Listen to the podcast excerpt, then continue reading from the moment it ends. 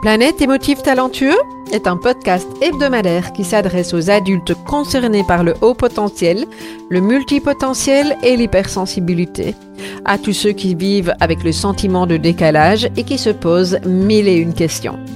Vous découvrirez des clés pour vivre pleinement votre singularité de façon authentique par le biais d'entrevues avec des experts du haut potentiel et de l'hypersensibilité, des témoignages ainsi que des épisodes solo relatant de nombreux conseils dans le domaine.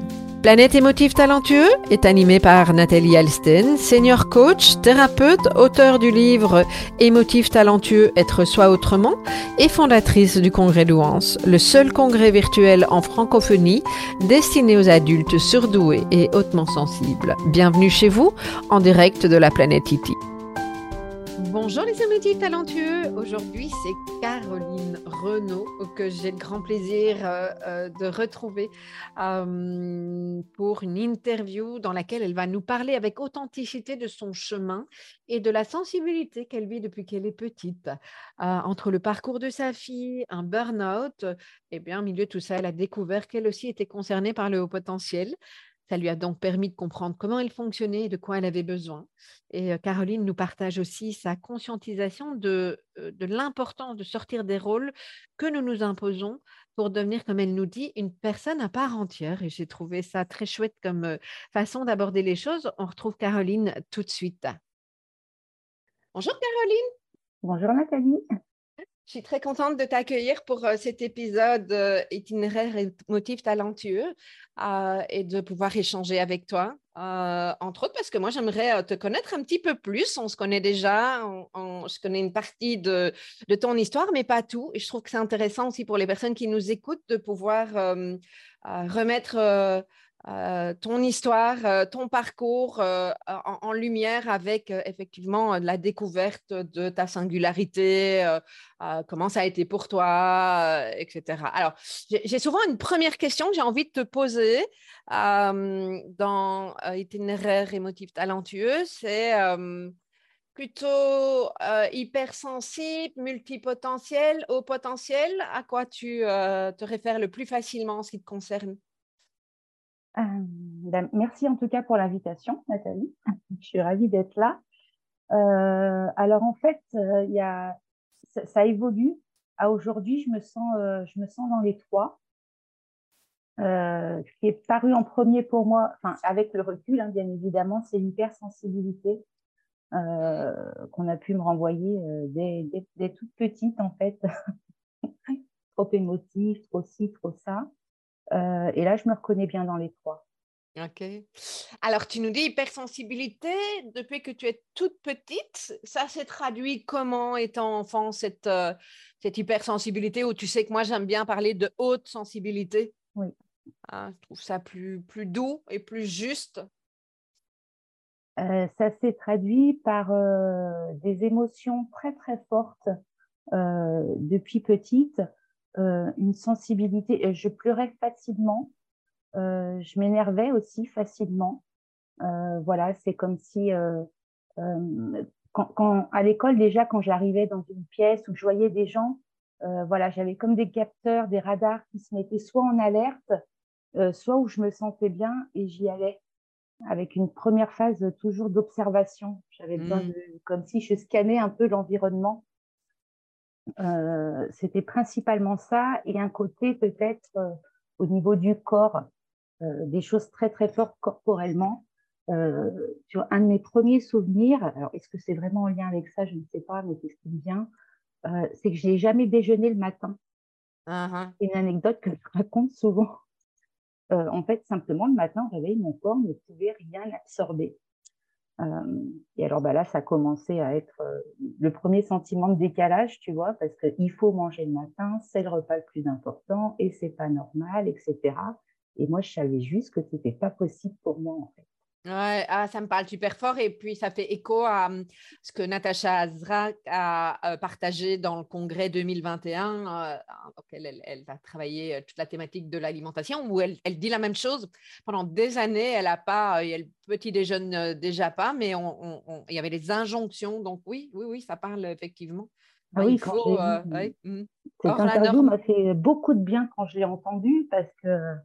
Et tu vois, ce qui est drôle, c'est qu'aujourd'hui, quand je le dis, je, je m'en sers d'anecdote, on me dit Ah bon, tu fais du jeûne intermittent? Euh, Ben non plus, en fait. Enfin, tu vois. dans tous les cas, on te renvoie une espèce de truc euh, euh, bien ou mal, où il faut, il faut pas. Alors non, c'est juste comme ça, en fait.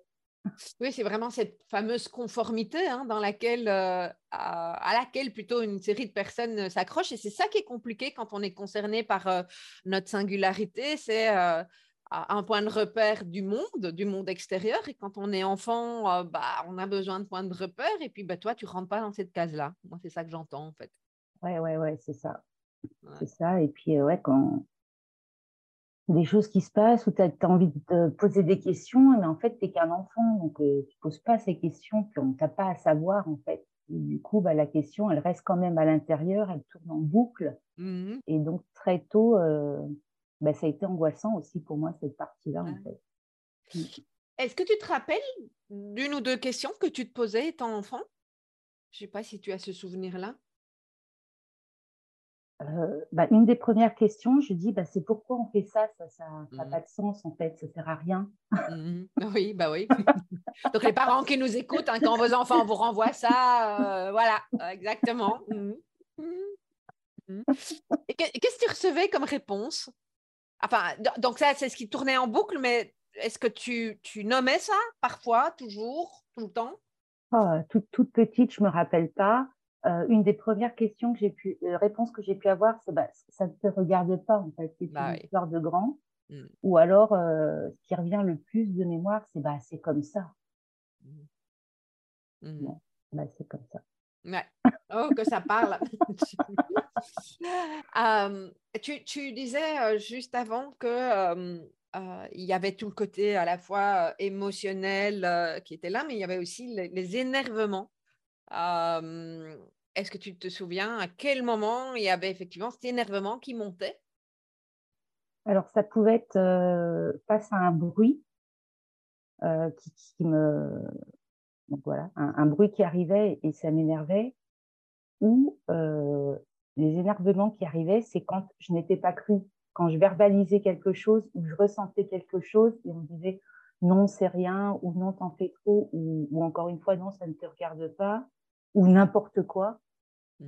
Oh, et là, c'était un truc. Euh,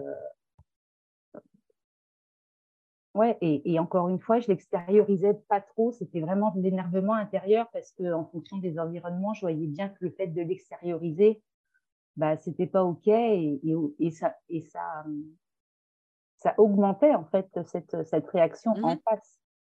Oui, ben, l'énervement, on peut l'associer à la frustration, frustration, colère. Et la colère, c'est euh, vraiment ce sentiment, cette émotion pardon, qui, euh, qui parle de, du fait qu'un besoin n'est pas, n'est pas rencontré. Alors, soit il n'est pas rencontré parce qu'il n'a pas été entendu de l'autre côté, soit il n'est pas rencontré parce qu'on ne sait pas le rencontrer soi-même pour euh, X ou X raison. Donc, ça illustre bien mmh, cet mmh. aspect-là des choses. Est-ce qu'il est arrivé que tu des crises de colère? Je parle de moi en même temps, hein, parce que ça fait écho. Moi, j'adore quand j'interviewe les personnes parce que ça me rappelle aussi des trucs euh, auxquels je ne pense pas forcément tous les jours. Donc, euh... j'ai pas le souvenir de grosses crises de colère. Euh, c'était plus à l'intérieur du coup. C'était plus à l'intérieur. Bah, merci pour ce partage, parce que je trouve toujours le champ d'identifier ce qu'un enfant peut, peut ressentir quand il a ce sentiment de, décalage. Et puis, euh, est-ce que toi, tu as des enfants? Oui, j'ai une fille de 17 ans. Qu'est-ce que, à travers ton histoire de vie, justement, est-ce que ça a changé quelque chose ou qu'est-ce que ça a changé dans ton, rôle de maman vis-à-vis de ta fille? Bah, Ça a tout changé dans le sens où euh, c'est grâce à elle que j'ai pu me découvrir euh, alors, ma fille, en fait, dès petite, euh, euh, alors je vais pas dire qu'elle me ressemblait, hein, pas du tout, mais elle, elle osait exprimer des choses que moi, je n'exprimais pas. Et, on avait pareil toujours des retours, que ce soit du collège ou des amis, en disant voilà, elle pose des questions. Bah, tu vois, c'était une relation d'adulte à adulte. Même au sein du foyer, tu vois, tu avais l'impression qu'il y avait trois adultes qui allaient essayer de se mettre à notre hauteur. Et, et, je me souviens quand elle était petite, enfin vers 6 ans, j'en avais parlé à mon mari. Je dis, il faudrait peut-être aller voir pour, euh, pour Emma, il se passe un truc. Et à ce moment-là, euh, on avait pris la décision de ne pas le faire parce que méconnaissance du sujet, peur d'être stigmatisé, euh, tous les préjugés qui allaient avec. Et donc, on est resté comme ça. et puis, je me souviens toujours au collège, un des premiers conseils de classe, les profs me disaient ah, bah, les profs se sentent jugés par Emma. Ou pas. ok, alors de quoi on parle? Et en fait, c'était simplement bah, que quand, un professeur faisait une erreur ou disait un truc qui, elle, ça n'avait pas de sens, bah, le verbaliser, hein, tout simplement. Bah oui. Euh, voilà, donc. Euh, Parce que j'imagine qu'elle pouvait le faire à la maison, ça, verbaliser. Ah oui. Et eh bah donc, ah elle a continué à l'école. mais, pareil, exactement. Et puis à la maison, bah, c'est vrai que c'est pas qu'on laissait faire, mais on questionnait ou. Euh, on en riait même parfois parce que je trouvais ça, euh, voilà. Et puis donc, euh, je perds le fil. Et donc, euh, un matin, en fait, elle était en cinquième. Elle avait suivi une année difficile. Elle nous en avait pas parlé tout de suite avec du harcèlement. Et un jour, elle vient nous voir. Elle dit, écoutez, je crois que je suis pas normale, mmh. mais je crois que je suis surdouée. Oui, ben, vas-y. Donc, on l'a fait parler. Elle nous a dit qu'elle avait regardé plein de vidéos, etc., bah, sur Internet. Hein. Ouais, ouais. elle a dit, je vois bien, je me fais harceler, mais il y a vraiment un truc et je voudrais aller, euh, je voudrais aller voir ça. Et donc, nous, à ce moment-là, ben, on l'a accueillie, en fait, dans ce qu'elle ressentait. Alors, moi, entre-temps, euh, l'anecdote, j'avais fait un burn-out, euh, ça fait dix ans maintenant. Et donc moi-même, j'avais mis en cause euh, voilà, un certain nombre de choses. J'étais sortie un peu d'une sorte de, rigidité dans laquelle je m'étais enfermée. Et du coup, j'étais à ce moment-là en capacité d'être plus dans l'écoute, effectivement, de ce qu'elle elle ressentait. Et ça m'a aidé en me disant, non, si elle dit ça, c'est qu'elle le, qu'elle le vit, en fait. Et moi, je n'ai pas à juger le fait que ce soit vrai ou pas. Oui, ah oui. Euh, et donc, on l'a accompagnée là-dedans. Donc, euh, le bilan a, confirmé euh, le haut potentiel. Et puis, et puis sans plus, en fait. tu vois, après, c'est resté comme ça. Elle, elle, se satisfaisait de ça. et puis, il y avait quand même des petites difficultés de communication avec certains adultes. Et, ce qui est pas forcément lié au fonctionnement, oui et non, mais après au tempérament, on ne peut pas s'entendre avec tout le monde, hein, tu vois. Non, non, bien sûr. Dans, tous les cas. Et puis, bah, j'ai j'ai creusé et j'ai essayé de trouver des moyens simples d'en parler à certains adultes sans aborder en disant bah, elle est surdouée, voilà comment ça se passe, en essayant plutôt d'être constructif en disant bah voilà, Emma, voilà comment elle fonctionne et dans cette situation, elle a plutôt besoin de ça et ça, comment on peut mmh. faire? Oui, bon plan en fait. Mmh ouais, et, et je ne saurais pas expliquer euh, pourquoi j'ai fait ça en fait, comment. C'est vraiment un ressenti, euh, un ressenti. Et puis au fil des lectures, je suis tombée sur, euh, sur le sujet des adultes. Euh, et quand j'ai vu ça avec les événements récents qui s'étaient passés dans sa vie, je me suis dit, ah. Moi aussi. et, et, pourtant, Dieu sait, alors j'étais encore assez euh, dans, les, pas dans les préjugés, mais enfin dans ce qui circule sur le sujet, et moi, intelligente jamais, en fait, ça se saurait. Mmh. Je ne peux pas être concernée du tout. Euh, donc de là, j'ai lu un livre euh, et je suis allée consulter une neuropsychologue euh, géniale, une perle qui m'a qui m'a accompagnée et pour la une des premières fois, j'étais face à un professionnel qui ne me regardait pas avec des yeux énormes, peu importe ce que je verbalisais en fait. Oui. Et ça, tu, tu te retrouvais normal entre guillemets. Enfin, voilà, il n'y avait pas ce cette, loupe sur ta singularité qui faisait de toi quelqu'un en décalage, en tout cas dans son regard, c'est ça que j'entends C'est ça, dans son regard, tout à fait. Alors, je me sentais pas encore normale à cette époque. Je vois bien. Est-ce que tu te sens normale aujourd'hui? Moi pas. Donc, euh, Alors, je me sens normale dans ma normalité. oui, voilà, voilà. Ça, me va bien aussi. Et donc, ben, en fait, ça a changé, ça a changé à ce mmh. moment-là. Mais c'est chouette, enfin, et ça remet à nouveau sur, sur le chemin l'importance de, de, pouvoir être regardé tel que nous sommes sans être jugé, peu importe notre manière de fonctionnement. J'aime bien remettre ça en lumière parce que pour les personnes qui nous écoutent et qui se font accompagner, ça me paraît pour pouvoir créer l'alliance thérapeutique quelque chose d'essentiel. Mmh. voilà, j'ai fait ce, petit détour-là. et, en même temps, Caroline, ce que, je trouve intéressant, c'est dans, ta découverte également, c'est tu connaissais le sujet, puisque à 6 ans, tu avais déjà mis ces mots-là et que vous avez fait le choix avec ton mari de ne pas faire tester ta fille, et pour des raisons tout à fait louables. Mmh. et puis ta fille, j'entends aussi qu'elle a été chercher des vidéos. D'où c'est venu cette notion? Est-ce que vous en aviez parlé avec elle de cette possibilité qu'elle soit concernée? C'est fou quand même, hein, parce que euh, comment, comment elle, est, tombée là-dessus? Qu'est-ce qu'elle a fait? Je ne sais pas si elle vous en a parlé, si c'est OK d'en parler ici, mais. Euh. Alors, on n'en a pas parlé plus que ça. Euh, après coup, je pense qu'en fait, l'histoire familiale a fait que, entre ce qui m'est arrivé, mon mari aussi a eu des problèmes de santé et on a mis en, place, enfin, on a mis en place, on, a travaillé sur notre communication et on s'est autorisé, tu vois, là, je suis un peu émue mmh. quand j'en parle on s'est autorisé à, verbaliser nos ressentis. Euh, et moi, comme c'est l'époque où j'avais, j'étais où j'avais fait mon burn-out, je lui avais expliqué aussi ce qui se passait et j'avais pris des images. Euh, j'aime beaucoup la métaphore, moi. Mmh. Euh, je dis, bah, tu vois, la maman, c'est comme une pile, comme ton téléphone. elle n'avait pas de téléphone à l'époque, mais elle voyait ce que c'était. Au début, tu le charges pas beaucoup, il tient trois jours. Après, tu le recharges, il tient moins longtemps. Puis un jour, euh, si tu ne laisses pas brancher, euh, il ne fonctionne mmh. plus. Mmh Et en fait, tout ça pour dire que au sein de la maison, on a appris à communiquer, à se sentir libre de dire ce qu'on se ressentait et en se mettant des autorisations et des euh, protections. Alors là, je fais le lien parce que avec les formations de coaching, à l'époque, je ne voyais pas ça comme ça, mais mmh on s'est dit, il faut qu'on dise les... Enfin, il faut. J'aime pas trop il faut, mais c'est important qu'on dise les choses, même si sur la forme, des fois, c'est pas la meilleure forme qui existe. c'est pas grave, ça, ça peut se rattraper. Mais sur le mmh fond, il faut vraiment qu'on se dise. Mmh et après coup, je me dis, c'est que peut-être elle s'est sentie autorisée à faire des recherches ou à faire ce qui était important pour elle parce qu'elle nous voyait fonctionner comme ça tous. Oui, oui parce qu'elle avait quoi? Elle avait 10-11 ans? Quelque chose comme ça à l'époque? Oui, c'est ça. C'est ça, hein, ah, je trouve ça. Euh, alors en même temps, ça fait partie de la, façon dont les jeunes fonctionnent, mais euh, arriver à identifier quand tu es dans de la souffrance. Parce que quand tu vis du harcèlement, j'en ai vécu, ça me touche parce que moi, j'ai, on parlait pas de ça à l'époque, euh, mmh. mais j'ai vécu du harcèlement à l'école quand j'étais euh, adolescente, à peu près à son âge aussi. Donc, euh, ça, ça vient me chercher. à l'époque, il n'y avait évidemment pas Internet, mais il y, a eu ce réflexe chez elle d'aller chercher et d'en arriver à une conclusion, malgré le fait qu'elle était dans quelque chose de difficile. Donc, ça montre de, de jolies ressources chez elle.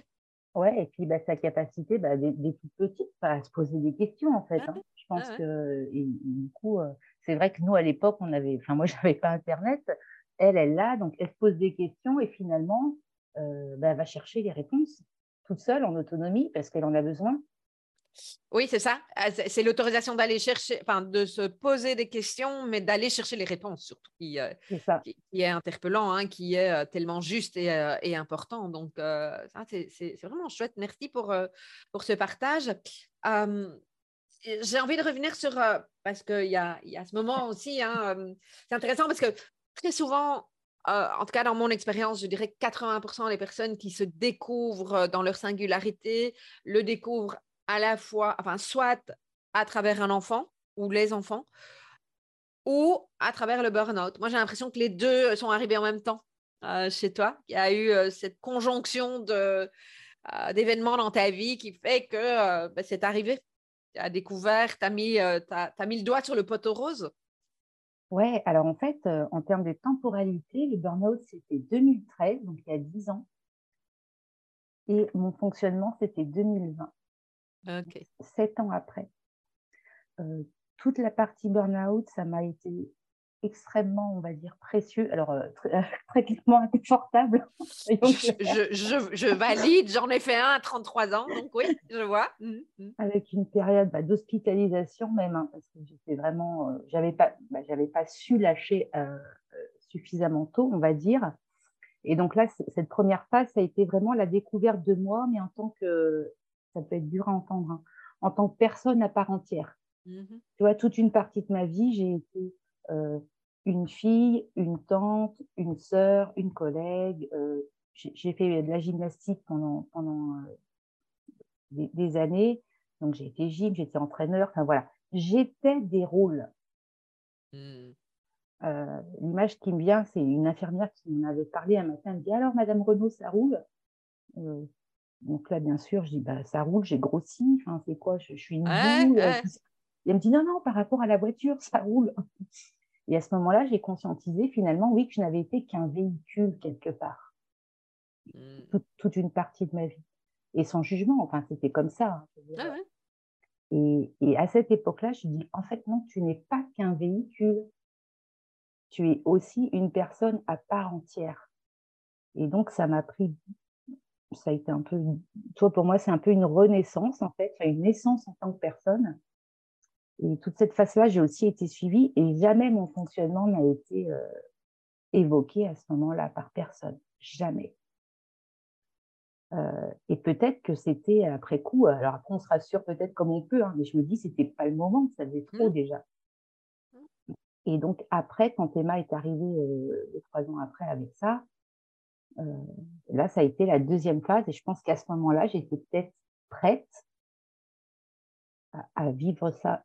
Oui. mais tu mets bien en avance dans la temporalité cet aspect bah, il y a un moment pour tout. Hein. Ah, je, trouve ça fort ce que tu as partagé, hein, de, découvrir que tu es une personne à part entière. Ah, et j'ai le sentiment qu'effectivement, rajouter en plus une singularité, c'était peut-être trop tôt. Ah ouais, je pense que ça aurait fait beaucoup. ça aurait fait beaucoup. Hein, Déjà là, j'explose en vol. ça un petit coup de plus, c'est beaucoup. Ouais, mais, euh, mm, ah oui, surtout quand on traverse des moments comme ça, on ne se sent pas, euh, se sent pas déjà ni solide, ni fort, enfin ni, rien du tout. Enfin, enfin c'était ma perception de l'époque. Bien sûr. Donc on me l'aurait dit à ce moment-là, en plus, je pense que je l'aurais pas pris. Hein. Tu l'aurais pas entendu. Ça serait passé au-dessus de ta tête. et, comme pour beaucoup de personnes qui nous écoutent d'ailleurs. Hein, moi, je sais qu'on me l'a dit plein de fois. Parce qu'on me l'a dit après, je ne me rappelle même plus et j'ai confiance euh, les personnes qui, m'ont dit, mais Nat, on t'a dit à ce moment-là, je ne me rappelle pas du tout. Euh, mais je sais que c'est vrai, puisque ces personnes-là, je les crois. Tu vois, euh, je n'étais pas prête, ce n'était pas le moment. Mmh. Mmh, mmh, et ce que j'entends, en tout cas, c'est dans cette deuxième phase, il y a eu ta fille, mais d'abord centré sur ta fille pour pouvoir l'accompagner. Et petit à petit, les choses se sont mises en place et il y a eu comme une intégration. Bah, peut-être bien moi aussi, en fait. C'est ça que j'entends comme ça que tu as vécu les choses. Ah oui, complètement. Mmh, mmh. quand donc, tu, tu, tu, nous as expliqué hein, que tu as été accompagnée par, par une neuropsy. Qu'est-ce que ça a changé dans ta, dans ta vie ou pas d'avoir euh, identifié que tu étais concernée? Ah, bah, ça a tout changé en fait. Mmh. ça a tout changé. Et et, j'en avais verbalisé, hein, mais je me suis dit, ah, mais je suis pas folle. Enfin, je suis pas que folle. oui, oui. Euh, y a des, voilà, ça a donné des clés de compréhension, euh, des explications. Parfois, surtout au début, là de moins en moins, mais c'est pareil, hein, je suis en phase d'intégration, il y a encore plein de choses. Euh, parfois des excuses aussi. ça a tout changé. et, en même temps que j'ai vu cette neuropsie, et je me rappellerai toujours, euh, on avait déjà échangé, mais on était à 8 mai et pendant le confinement, et cette neuropsie m'envoie un lien. On me dit, ah bah tiens, euh, je pense que ça peut vous intéresser, euh, regardez. Donc c'était le congrès de l'EFT de 2020. Mmh et la conférence qu'elle me proposait, c'était une conférence de Nathalie Alstine. Ah, c'est rigolo ça. sur l'EFT. Et donc, je dis, bah super, je regarde. Euh, donc l'EFT, ça m'a paru un peu euh, perché pour moi à l'époque, tu vois. Oui, je comprends tout à fait. Par contre, j'ai connecté avec, avec toi à l'occasion de cette conférence. Et quelques jours après, tu proposais le défi 2020. Oui, je me rappelle, des frissons, c'était effectivement à la fin du confinement. Et, et, là, ça a été le switch parce que je venais de me découvrir. Elle m'envoie cette conférence. Là, il y a le défi, je l'écoute. J'étais allumée comme un sapin de Noël. Enfin, mmh. Voilà. Et après, j'ai fait un, programme. Et ben là, ça a tout changé dans le sens, je dis, OK, Donc, tu n'es pas folle. Donc, il y a des choses difficiles. Qu'est-ce qui te concerne? Comment tu le vis? Et de là, j'ai commencé à et bah, regarder de plus près ce que ça voulait dire pour moi, en fait. Mmh, mmh, mmh. Et puis, il y a eu aussi, bien sûr, toute une phase bah, de colère, de, de, frustration, de dire, mais c'est pas possible, c'est pas possible, quoi. mais c'est pas possible. Oui, c'est. Alors, parfois, certains pros euh, réassocient cette. Euh, cette phase que moi j'appelle de révolution-révélation, hein, parce que révolution, parce que ça, ça nous oblige à lâcher tous nos points de repère. Alors c'est bien, mais c'est inconfortable. Mmh. ça peut être intense. Et puis révélation, parce que ça ouvre des tas de, possibilités.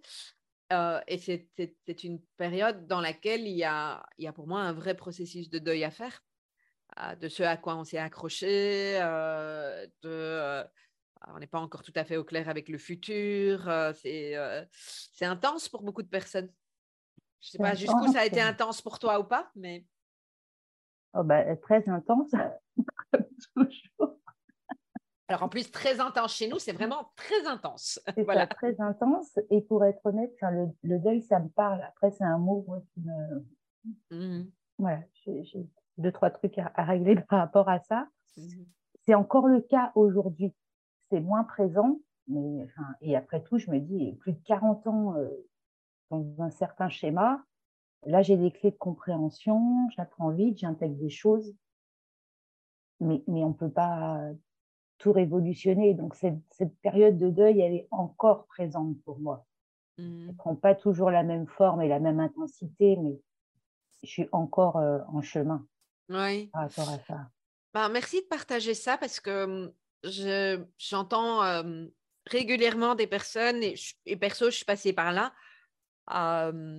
Il y a une espèce de, quand, chez certaines personnes, pas chez tout le monde, mais chez moi, ça a été le cas quand j'ai découvert mon potentiel. C'est une espèce de toute puissance là qui arrive, euh, tout est possible, etc. D'ailleurs, j'ai vu chez certaines personnes des choses que oh, je dis, oh là là, un jour, une, personne qui est arrivée en accompagnement, euh, quand elle a identifié qu'elle était concernée par le haut potentiel et qu'elle a reçu un QI, parce qu'elle a fait son bilan qui était assez élevé, hein, euh, donc très haut potentiel. Ah bah, elle a lâché son job de 20 ans en disant qu'elle était capable de, de, lancer son activité d'indépendant. Sauf que ce n'est pas aussi simple que ça. t'apprends rien. Euh, moi, je passais par des trucs, je rigole aujourd'hui, j'en parle dans d'autres épisodes d'ailleurs, mais je me marre parce que je, trouve ça drôle. Mais à l'époque, je ne me rendais pas compte, évidemment, quoi, des, mécanismes que j'ai pu mettre en place. Euh, et c'est chouette parce qu'en même temps, ça, ça, redonne du dynamisme. Euh, mais notre histoire de vie, elle est toujours là. elle est toujours là et je pense que ça, c'est important de de conscientiser ça et, de pouvoir continuer le chemin avec, euh, avec cette histoire et puis ce qu'on a envie de faire de cette histoire et, comment on peut euh, guérir certaines parties de soi. Euh, et le processus de guérison, bah, c'est un processus de guérison à vie. sans vouloir être dans le truc dramatique, hein, c'est pas ça. c'est à se développer, euh, être qui on est, être authentique, euh, oser. Hein, je reprends mon cycle de développement des cinq graines, mais la graine de courage qui nous permet d'exprimer, graine de folie qui nous permet d'être nous et d'oser euh, dans le monde. Ben, c'est vraiment le travail de toute une vie. et il y a des boutons, comme j'aime bien dire, sur lesquels on appuie et pouf, ça fait encore mal. voilà, donc le, la découverte de sa singularité, du haut potentiel, de l'hypersensibilité ou quoi que ce soit, d'ailleurs, ne résout pas tout. Et je trouve que c'est important de le dire. C'est euh, un aspect ultra important, euh, essentiel. Pour moi, ça a été vital. Il y a vraiment eu quelque chose qui a switché à ce moment-là. Mais je rappelle toujours aux gens, j'avais 25 ans de thérapie dans les jambes avant. Mmh, mmh, mmh. Euh, et ça, évidemment, il y a un socle qui s'est construit. Et si ce socle n'est pas encore construit, il n'est jamais trop tard. il n'est jamais trop tard, mais je trouve intéressant de, de, le construire sur base de qui on est vraiment, euh, de se revoir comme tu le disais si bien. Moi, ça me touche cette phrase que tu as dite, c'est se voir comme une, personne une personne à part entière, y compris dans sa singularité, quand on peut commencer à l'accueillir. Voilà, j'ai pris un peu de place pour, euh, mm. préciser ça pour les personnes qui nous écoutent. Je ne sais pas si tu as envie de rebondir par rapport à ça. Oui, ça me parle. Et puis euh, là, ce qui me permet, c'est vraiment construire mes propres repères que par rapport à toute cette vie antérieure, un peu comme je mhm. l'appelle, même si elle fait toujours partie de moi, euh, toi, tu parlais de personnes qui explosent, qui font des choses. Euh, moi, j'ai quand même encore ce fond de se dire, mais non, tu ne fais rien d'extraordinaire, tu ne fais rien. Et du coup, euh, et c'est souvent l'entourage qui me le renvoie maintenant, et, j'ai fait aussi un peu de tri dans mon entourage, mmh volontairement ou involontairement. J'essaye d'éviter les personnes qui me tirent vers le bas parce qu'en fait, je suis super bonne là-dedans. Je suis mmh. super capable de me tirer vers le bas toute seule. J'ai surtout pas besoin d'aide. Donc voilà, je préfère m'appuyer sur d'autres personnes. Et en fait, en termes de repères, bah, aujourd'hui, euh, systématiquement, euh, je note ce que je fais pour mmh qu'après coup, je me dise non, tu n'as pas rien fait. Oui, tu mmh. as évolué. Oui, à ton rythme. Ça, c'est important pour toi. Ça, tu l'as pas fait, mais mais c'était pas important pour toi. Donc c'est pas que c'est pas rien. C'est pas important pour toi. En fait, c'est quoi l'extraordinaire pour soi? Euh, c'est quoi son, son, son, avancement à soi? Et, mmh et quels repères euh, permettent euh, d'avancer en fait mmh pour, pour c'est vraiment pour moi important cette notion de, de construire mes propres repères même s'ils bougent hein. bien sûr c'est important c'est important de, dans nos multifacettes d'identifier que les repères peuvent changer je trouve ça tellement essentiel et de s'autoriser, hein, c'est un mot que tu as utilisé tout à l'heure, mais euh, je le reprends parce que c'est protégeant, même chose si je reprends la notion que tu as mise en avant. Quoi. Voilà, j'ai perdu le fil, mais. Ah, on était dans, dans, Oui, moi aussi, mais ah, c'est un grand classique. Pop-up. Donc, attends, j'essaie de refermer. Oui, tout à fait. J'essaie de refermer une série de pop-up. Ça va en vite, qu'on arrive tout doucement au bout de, de cet échange. Il y aurait encore tellement à dire. Euh, c'est vraiment tellement chouette de pouvoir échanger euh, et, d'accueillir l'histoire de chacun, chacune. Euh, moi, j'ai envie de, de, prendre un petit peu de temps encore sur ton parcours professionnel. Qu'est-ce que tu aurais envie d'en dire? Est-ce qu'il a été linéaire? Est-ce qu'il a été en dentille? Qu'est-ce que tu en dirais de ce parcours? Le parcours, il a été j'ai travaillé principalement dans le juridique et puis dans la banque. Euh, j'ai toujours aimé euh, les métiers que j'ai faits sur le fond. Mmh euh, je m'éclatais. il a été inconfortable parce que je passais une phase de six mois où j'apprenais, où j'étais contente, tout ça, machin. le plus compliqué pour moi dans le parcours a été, je vais dire ça comme ça, une sorte de positionnement.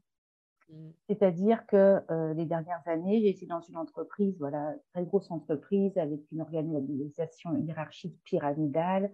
Chacun a sa place, chacun fait ce qu'il a à faire, etc. Et il y a toujours un moment où je me suis confrontée au cadre en termes de positionnement, mais ça, je le fais, pourquoi je ne peux pas le faire? Ça, je connais, pourquoi je ne peux pas le dire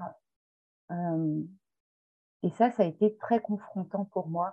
Et un des moments charnières aussi, c'est que j'étais sur un poste où en fait, on, gérait des dossiers clients, mais de A à Z.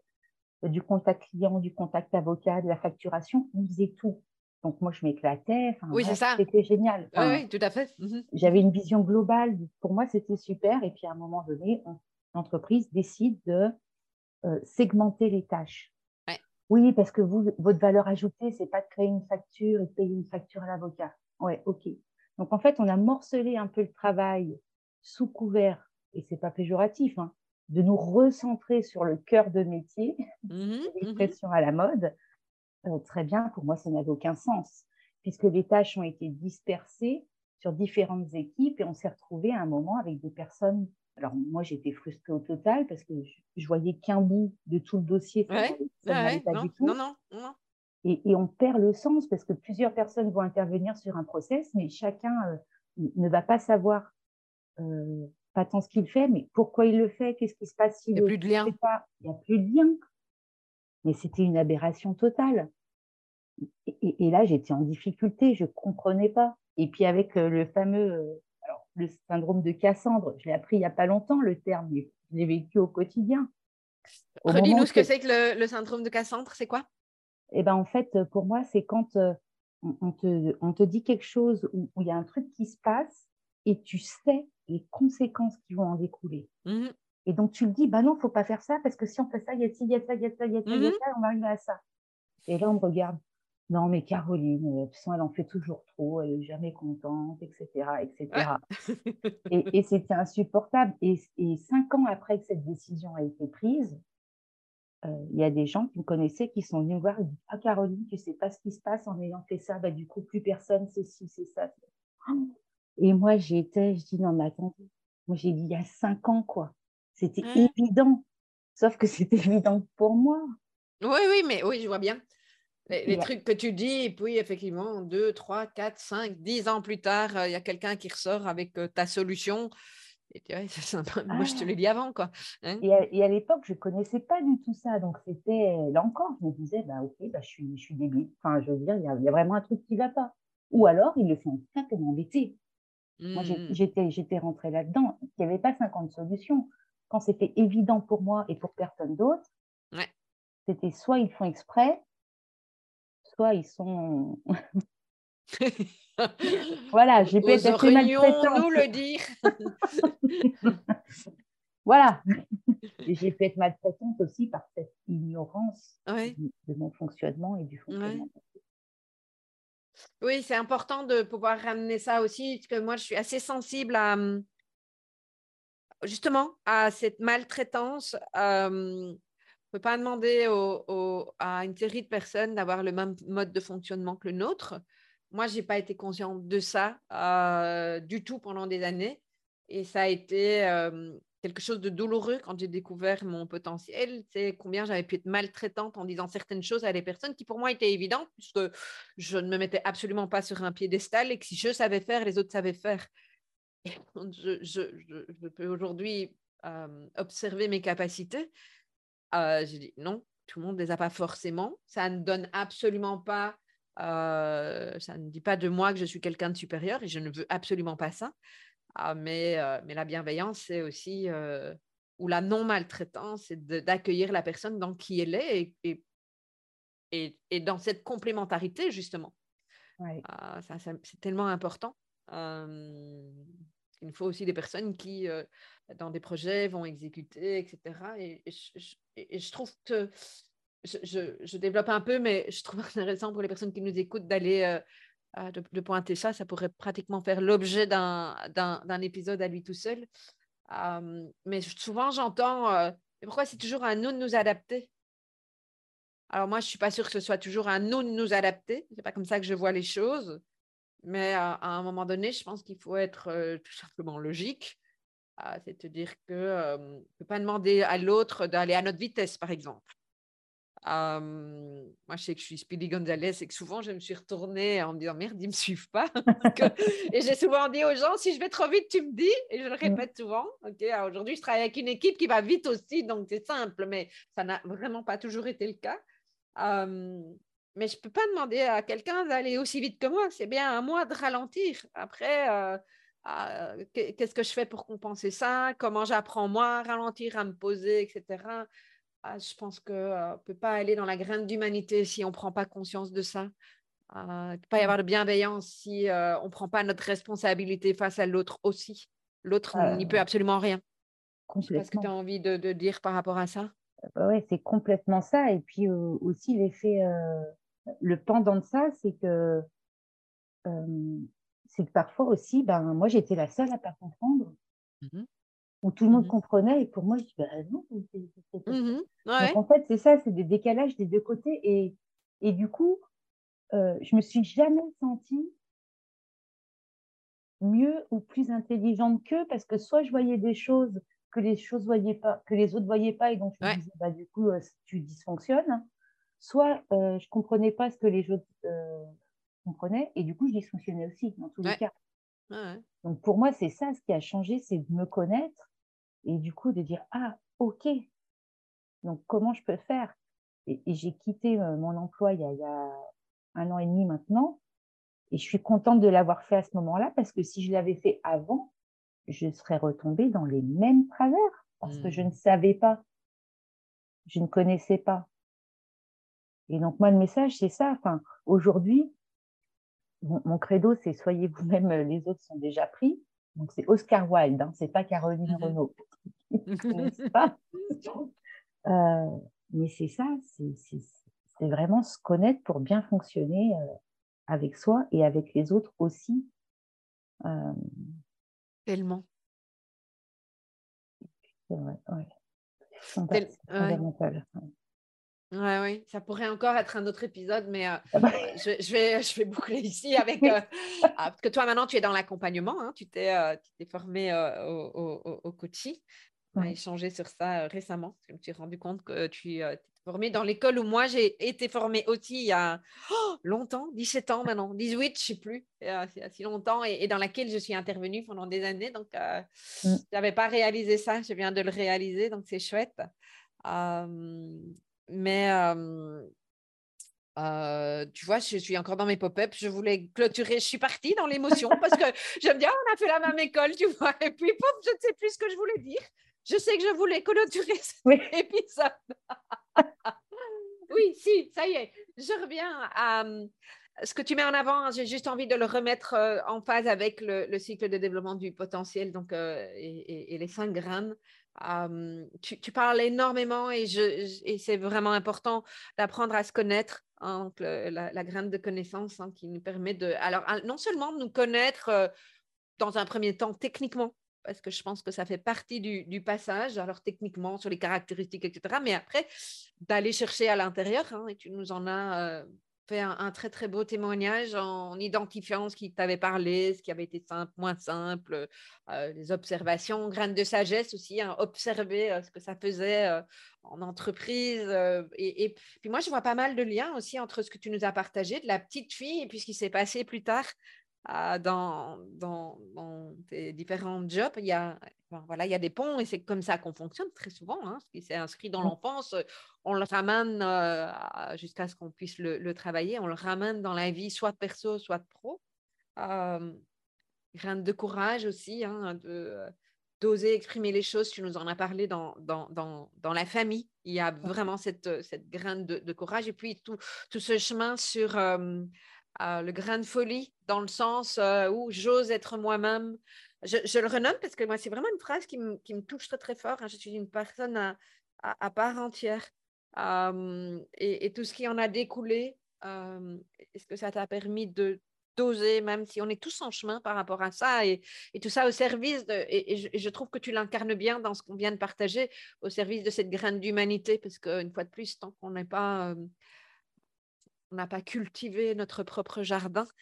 Euh, on ne peut pas être dans une relation juste et, euh, dans une vraie humanité euh, vis-à-vis de, l'autre. Et ça, pour moi, c'est vraiment essentiel de, repointer cet aspect-là des choses. Donc, merci pour, ces éléments, ces échanges, cet échange qui, permet d'illustrer cet aspect-là des choses, qui met, ce point qui m'est vraiment cher, parce que cette humanité, elle, fait partie de de mes valeurs essentielles. Donc, voilà.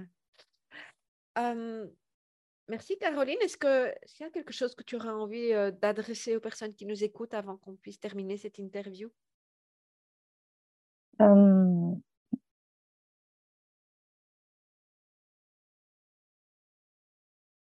Moi, ce que je voudrais dire, c'est vraiment ça, c'est autorisez-vous à écoutez-vous, enfin observez-vous, écoutez-vous, même si ce n'est pas toujours confortable.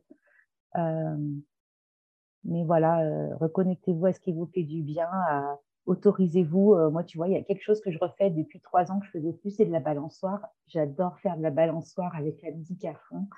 Et, euh, et, la plupart du temps, on me renvoyait quoi à ton âge? Ben oui, parce folie Voilà, ah, mais moi, c'est l'humour m'a sauvé la vie. Enfin, je, honnête, textuellement, l'humour m'a sauvé la vie. et c'est quelque chose que j'avais profondément en moi, donc il, il venait systématiquement euh, de manière plus ou moins cynique d'ailleurs en fonction des, moments, mais ouais, l'humour, c'est vraiment quelque chose qui, est en moi et qui m'a aidé et, et je et j'aime beaucoup mon humour. Mmh, oui, mais j'adore entendre ça. et ça fait écho aussi. Dans plein de situations, l'humour a désamorcé pas mal de choses et ça, ça, permet de, de, remonter nos vibrations. En tout cas, c'est comme ça que moi je l'entends. Ouais, Donc euh, voilà, faites ce que vous aimez. Et puis, euh, tant qu'à être jugé, euh, autant être jugé pour ce qu'on est finalement que pour ce qu'on n'est pas, parce que ça demande beaucoup moins d'énergie, en fait. Oh que oui. Voilà. Merci beaucoup, Caroline. Merci, Nathalie. Dans cette interview, on a parlé de développement du potentiel et si vous souhaitez découvrir mon approche à travers le cycle des cinq graines et tester où vous en êtes ainsi que de recevoir des pistes, eh bien, il vous suffit de vous connecter à 3 fois W fs donc au pluriel talentueux.com slash graines au pluriel également. C'est gratuit et vous recevrez vos résultats personnalisés. À bientôt!